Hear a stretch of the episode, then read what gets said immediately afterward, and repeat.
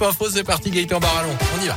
Et hop et à la une de l'actu ce jeudi, un mois jour pour jour depuis le début de la guerre en Ukraine, le président Zelensky appelle au soulèvement international face à l'offensive russe déclenchée donc le 24 février dernier. Retrouvez-vous sur les places dans la rue, montrez-vous, faites-vous entendre, dit-il, dans une vidéo publiée ces dernières heures sur les réseaux sociaux. Volodymyr Zelensky qui s'est aussi exprimé hier après-midi devant les parlementaires à l'Assemblée et au Sénat. Il a notamment accusé des multinationales françaises d'être, je cite, des sponsors de la machine de guerre de la Russie. Dans ce contexte, justement, Renault décide finalement de suspendre ses activités à Moscou. Le constructeur automobile dit aussi évaluer les options possibles concernant sa participation dans Avtovaz qui fabrique les voitures de marque Lada. Côté diplomatie, journée chargée à Bruxelles. Les chefs d'État et de gouvernement occidentaux doivent participer aujourd'hui à un sommet commun de l'OTAN, du G7 et de l'Union européenne.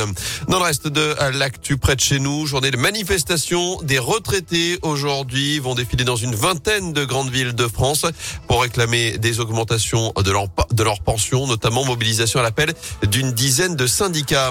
En bref, ils vendaient de la drogue sur Snapchat. Deux individus ont été arrêtés ce dimanche soir à saint rue Antoine Durafour. Lors de ce contrôle mené par les policiers de la BAC, les deux hommes originaires de Lyon détenaient plusieurs dizaines de grammes de résine de cannabis ainsi que 1300 euros en liquide selon le progrès.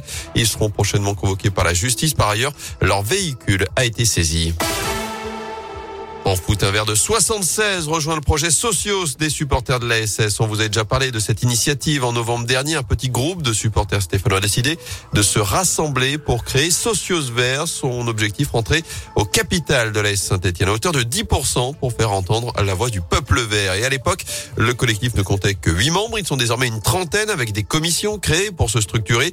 L'une d'elles s'occupe notamment de rallier les anciens verts à leur cause. Trois d'entre eux sont entrés dans la danse. Patrick Revel, Marc Zanotti et depuis hier, Alain Merchadier, défenseur lors de l'épopée de 76. Et dans le même temps, 1800 personnes ont déjà fait un don pour participer à ce projet social qui se développe petit à petit. Thierry Simonet en est le président. Pour l'instant, on est une association avec des promesses de dons uniquement. Et on travaille sur un deuxième étage de la fusée qui serait une société qui permettrait de passer des dons à la cagnotte. Alors au niveau des, euh, des dons de souscription, on se rapproche des 200 000 euros. Alors dans nos projections, il faudrait être euh, entre 2 et 4 millions d'euros à peu près pour arriver à amener un peu d'argent au club et surtout avoir un siège au, club.